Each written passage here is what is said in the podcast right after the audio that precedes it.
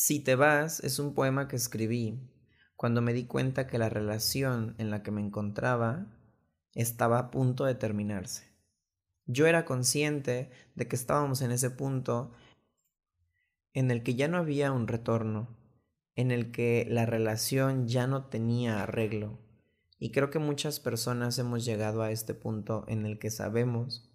que nuestra relación está a punto de terminarse y podemos imaginar cómo va a ser cuando todo se acabe, podemos recordar cuáles son las canciones que nos van a doler, podemos recordar cuáles son los lugares en donde vamos a ver a esa persona aunque no esté.